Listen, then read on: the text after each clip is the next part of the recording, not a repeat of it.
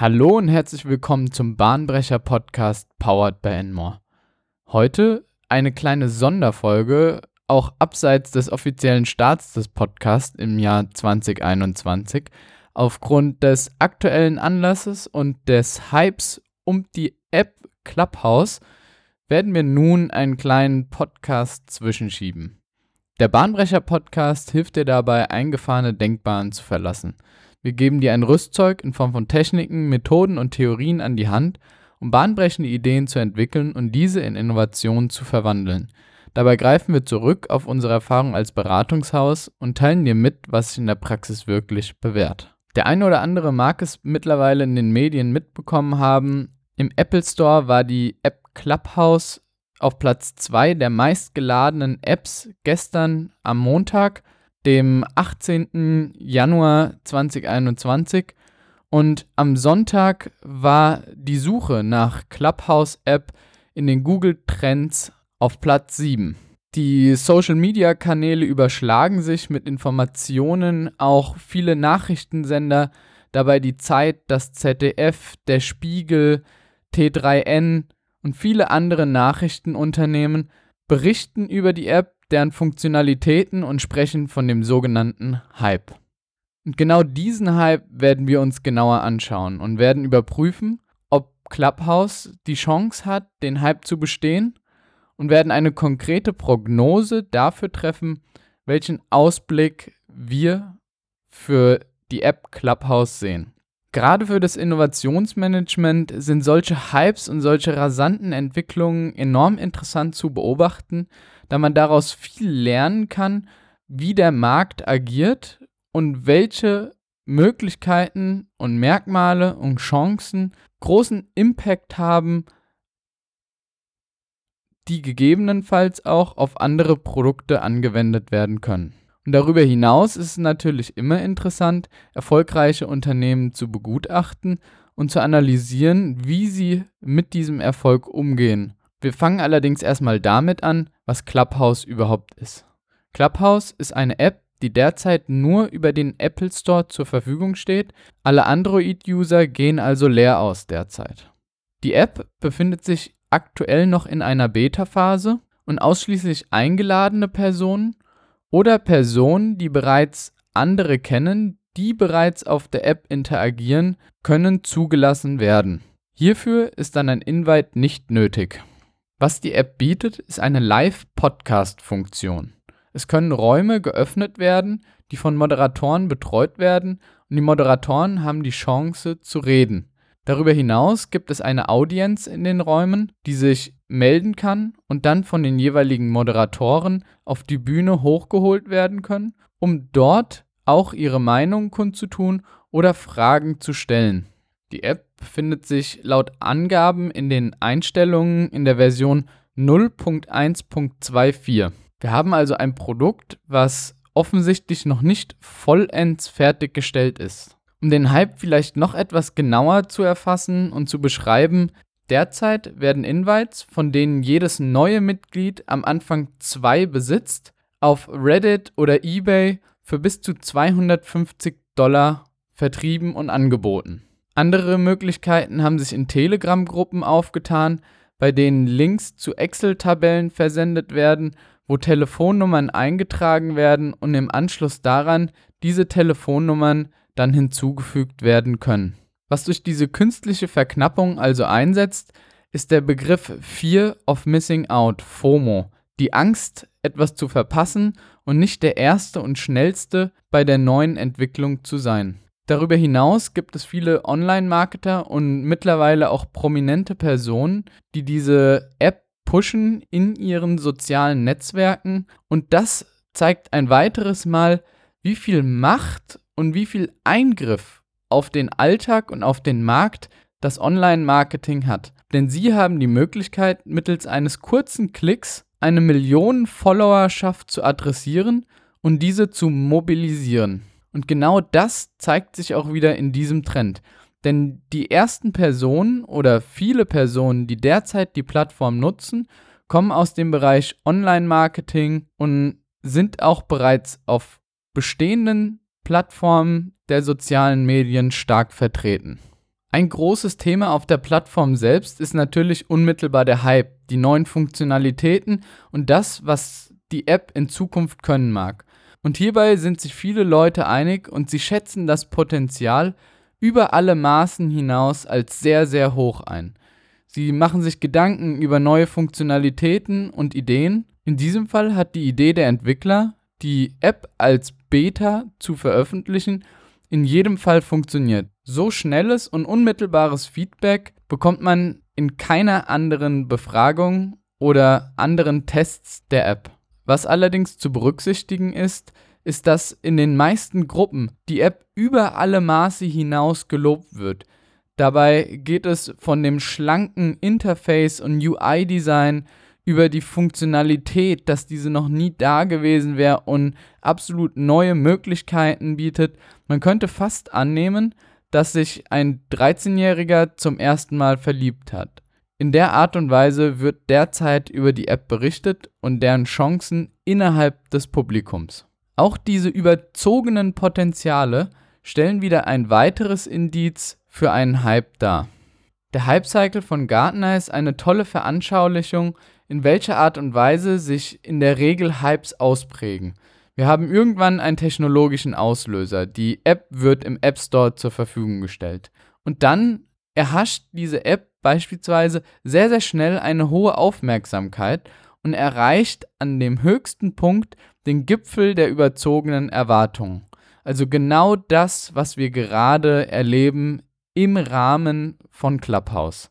Nach diesem Gipfel der überzogenen Erwartungen schwächt diese Aufmerksamkeit wieder sehr, sehr stark ab. Und hierbei müssen die Entwickler und Konsumenten durch das Tal der Enttäuschung. Denn es stellt sich heraus, dass alles, was sie sich gewünscht haben und vorgestellt haben, gar nicht unbedingt so auch umsetzbar ist oder auch im Sinne der Entwickler stattfindet. Die anschließende Phase beschreibt den Pfad der Erleuchtung. Man bekommt also Erkenntnis darüber, was die App kann, wofür die App genutzt wird und welche Möglichkeiten sich auch innerhalb der App bieten, welches Publikum die App letzten Endes für sich findet. Und zu guter Letzt wird das Plateau der Produktivität erreicht und hierbei werden dann konkret Funktionen umgesetzt und das Produkt erhält seinen Markt. Neben diesen überzogenen Erwartungen und Potenzialen müssen wir aber auch mal schauen und uns genauer betrachten, was die App tatsächlich anders macht. Und hierbei gibt es ganz klare Fakten und wenn wir das nüchtern und rational betrachten, ist diese App definitiv eine Neuerung und ein Angebot, was es in der Art und Weise im Vorfeld noch nicht gab. Die App bietet im Vergleich zu anderen Social-Media-Plattformen ein hohes Maß an bidirektionalem Austausch, wohingegen Facebook, Twitter, Instagram und TikTok ausschließlich die Möglichkeit haben, ausschließlich die Möglichkeit bieten, für den Konsumenten über Chatfenster mit dem jeweiligen Streamer oder Influencer zu kommunizieren, besteht in Clubhouse nun die Möglichkeit, verbal und damit auf einer ganz anderen Ebene und Atmosphäre mit dem Influencer oder dem Moderator in diesem Fall zu kommunizieren und sich auszutauschen. Auch andere Live-Angebote, wie beispielsweise Twitch, bieten ausschließlich die Möglichkeit der monodirektionalen Informationsübermittlung. Genauso wie es beispielsweise bei anderen Medien wie Netflix, Spotify oder auch dem Fernsehen passiert. Genau das ist meiner Ansicht nach eine schöne neue Möglichkeit, um noch näher und enger mit der Audienz, mit dem Publikum, mit den Fans zu engagieren und zu interagieren. Wo wir allerdings etwas die Kirche im Dorf lassen müssen, ist meiner Ansicht nach bei Aussagen wie Clubhouse ist nun die Revanche an Konferenzen und wird Konferenzen obsolet machen. Clubhouse ist die Revanche an Netzwerken und bietet eine ganz neue Chance, sich auszutauschen. Clubhouse ist die Revanche an bestehenden Podcasts und Clubhouse wird damit als Tool hochgelobt, was laut Meinung einiger offensichtlich sehr, sehr starken disruptiven Einfluss auf bestehende Strukturen besitzt. Und genau in diesem Punkt bin ich mir noch nicht so sicher, ob Clubhouse dies wirklich leisten kann. Denn unter Berücksichtigung des Status quo, dessen, was Clubhouse kann und das, worauf Clubhouse aktuell basiert, also Audio-Content, herrschen meiner Ansicht nach deutlich differenzierter zu betrachtende Möglichkeiten. Wenn ich beispielsweise als Mitglied in einem Raum interagieren möchte, dann muss ich bei Audio immer sehr, sehr genau und detailliert zuhören. Dieses detaillierte Zuhören kostet sehr, sehr viel Zeit und das ist auch genau das, wovon viele Konsumenten derzeit klagen, dass sie viel Zeit in der App verbringen und gefühlt in die App reingesogen wurden.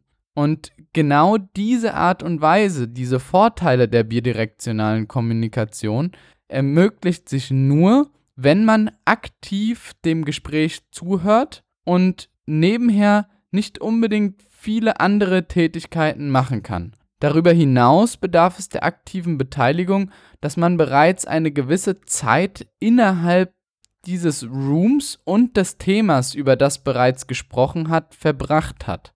Und genau das kostet auch wieder jede Menge Zeit. Wenn wir uns nun anschauen, wer genau diese Zielgruppe ist oder wer sich derzeit auf dieser Plattform herumtreibt, und hierbei können wir auch Vergleiche zu meiner Podcast-Hörerschaft ziehen. Die ist Ende 20, Anfang 30.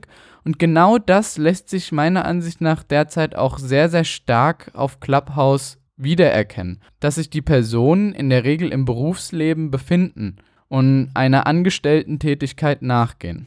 Gerade diese Personen werden zumindest auf lange Sicht nicht die Möglichkeit haben, so viel Zeit in diese App zu investieren, wie es möglicherweise derzeit bei dem Hype passiert. Ganz anders ist es mit einer deutlich jüngeren Audienz, die aber gerade bei der Kommunikation über Audio eine deutlich höhere Hemmschwelle hat als bereits im Berufsleben situierte Personen, die tagtäglich professionell kommunizieren und sich austauschen. Und ich glaube, jeder kann nachvollziehen, dass bei einer Wortmeldung eine gewisse Nervosität mitschwingt.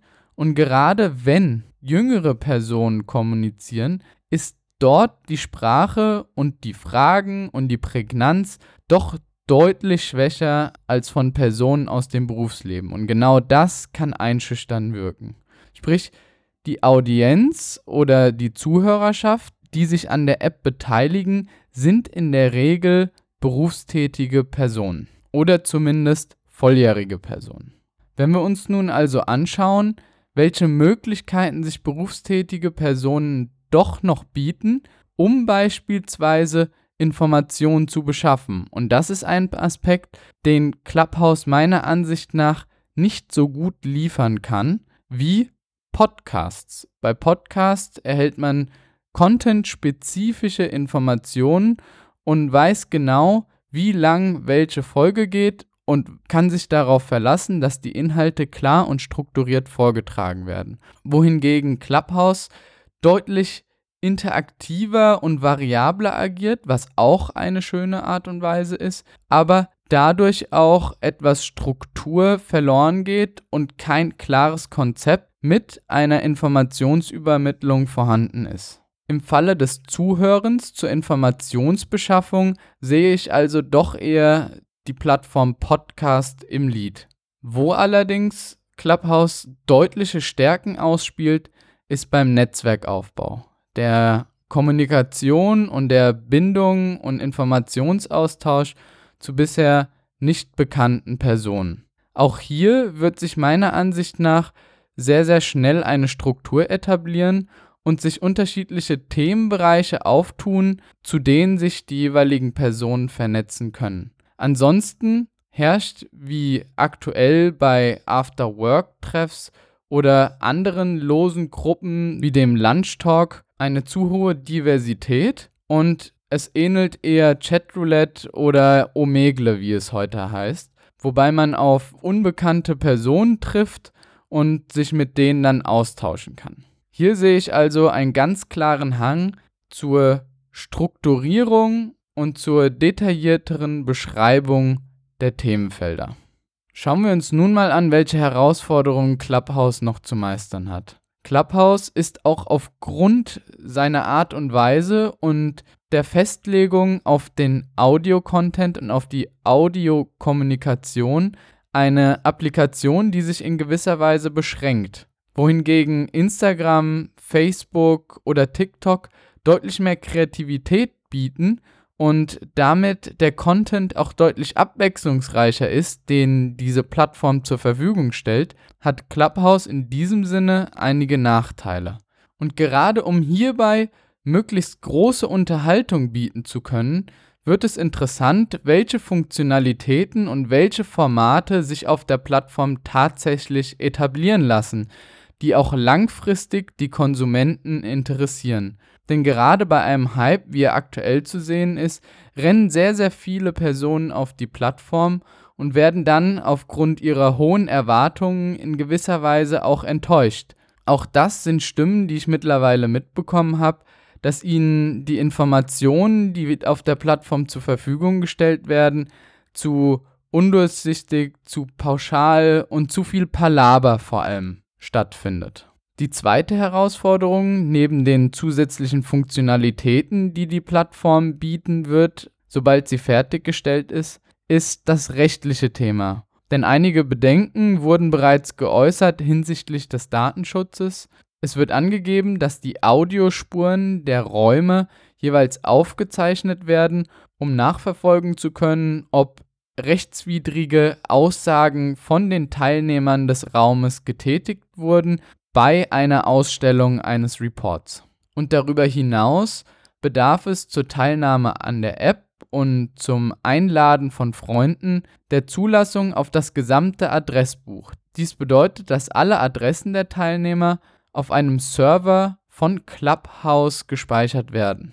Und auch hier sind sich Datenschützer noch nicht einig, ob das 100% den Regelungen der europäischen Datenschutzverordnung entspricht. Gerade was das Aspekt rechtliches betrifft, gibt es also einiges an Aufholbedarf und Nachholbedarf für die Entwickler. Und der allerletzte Punkt ist meiner Ansicht nach der entscheidendste und hierbei geht es nicht um kleine Funktionalitäten, um Buttons, die zur Verfügung gestellt werden oder Download-Funktionen, die möglich werden könnten, sondern um das Geschäftsmodell, welches hinter Clubhouse steht und die Monetarisierung der Plattform. Aktuell ist Clubhouse noch werbefrei und das Unternehmen ist investmentfinanziert. Ab einem bestimmten Zeitpunkt wird sich dies allerdings zwangsläufig ändern müssen und, und die Plattform muss zusehen, dass sie selbst Einkommen generiert. Zur Einkommensgeneration bieten sich meiner Ansicht nach vier unterschiedliche, sehr interessante Möglichkeiten, die Clubhouse aufgreifen könnte. Eine Möglichkeit wäre, sich über Werbung zu finanzieren, das von Clubhouse selbst, ähnlich wie bei YouTube, also Werbung vor oder nach oder beim Beitritt eines Raums geschaltet wird. Eine andere Möglichkeit besteht, ähnlich wie es Anchor als Podcast-Plattform oder Podcast-Host derzeit tut, das Management für die Werbung von Influencern zu übernehmen. Influencer können also selbst entscheiden, ob sie Werbung innerhalb ihrer Sessions schalten wollen und die vertraglichen Komponenten werden dann über die Plattform Clubhouse beispielsweise abgehandelt.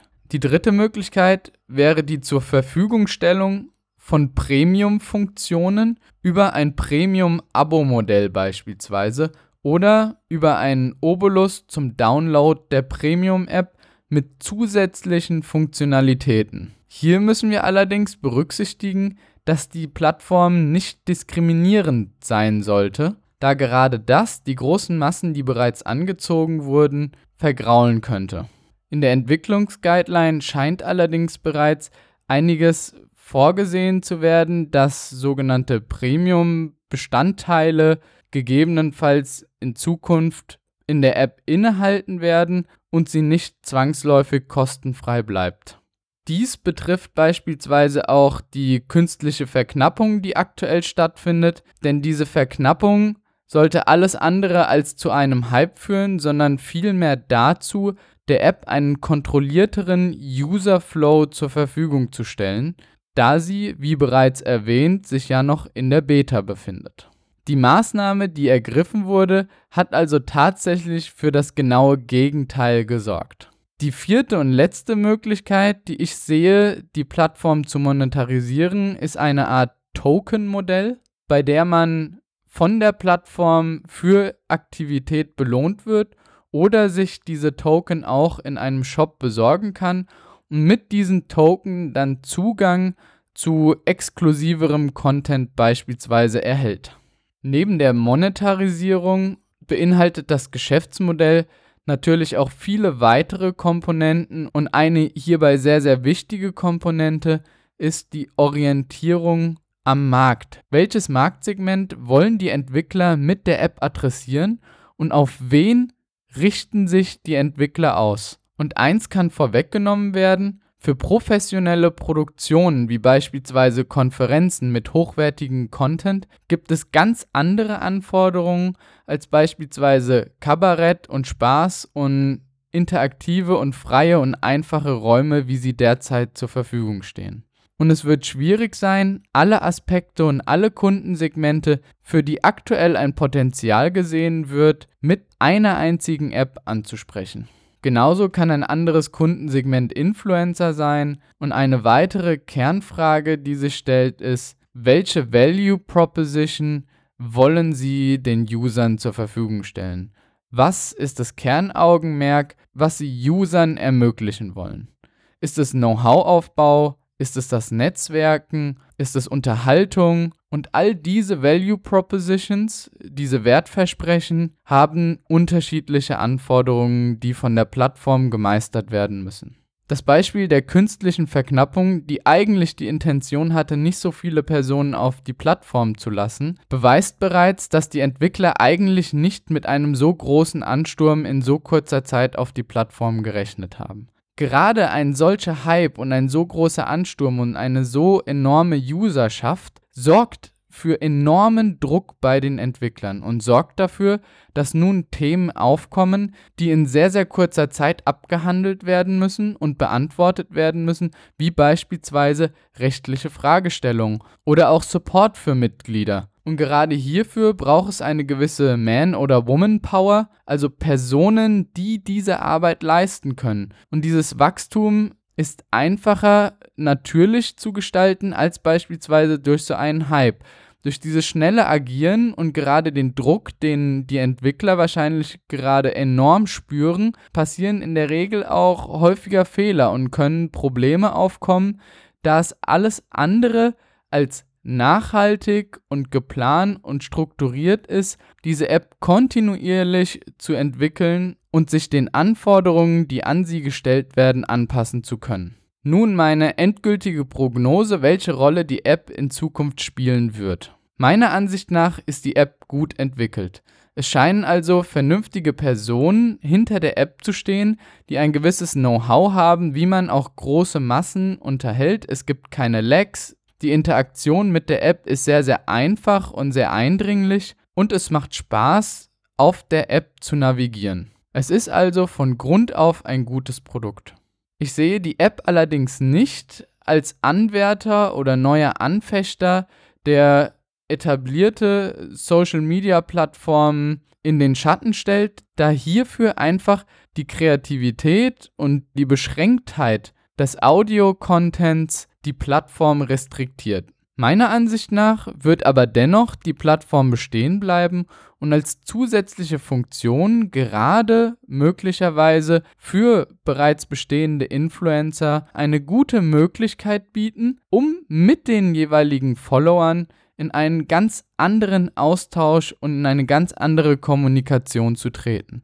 Ich kann mir also vorstellen, dass es bestehen bleibt und für besondere Anlässe, Zeiten wie beispielsweise von Streamern, Vereinbarungen getroffen werden, Räume geöffnet werden, die dann einen anderen und insbesondere den Vorteil des bidirektionalen Austauschs nutzen und damit den Zuhörern und Teilnehmern ein neues Erlebnis zur Verfügung stellen.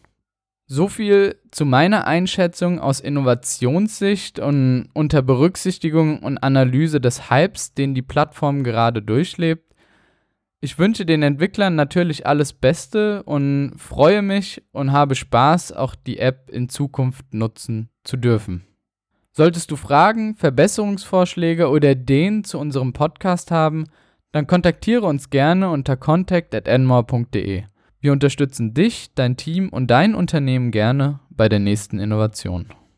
Schön, dass du den Podcast bis zum Ende gehört hast. Als kleines soziales Experiment werden wir diesen Podcast auf LinkedIn promoten und eine kleine Verlosung hinterlegen, bei der wir zwei Invites unter allen Personen, die den Post liken und kommentieren mit dem Hashtag Clubhouse verlosen. Und wir schauen mal, wie der Hype auf diese Ausschreibung diese Verlosung anspricht. Wenn du dir das Spektakel anschauen möchtest, dann gehe gerne auf mein LinkedIn-Profil Lars Heppner oder finde mich über die LinkedIn-URL L Heppner. Wir schauen mal, wie der Plan aufgeht und wie die Community von LinkedIn reagiert.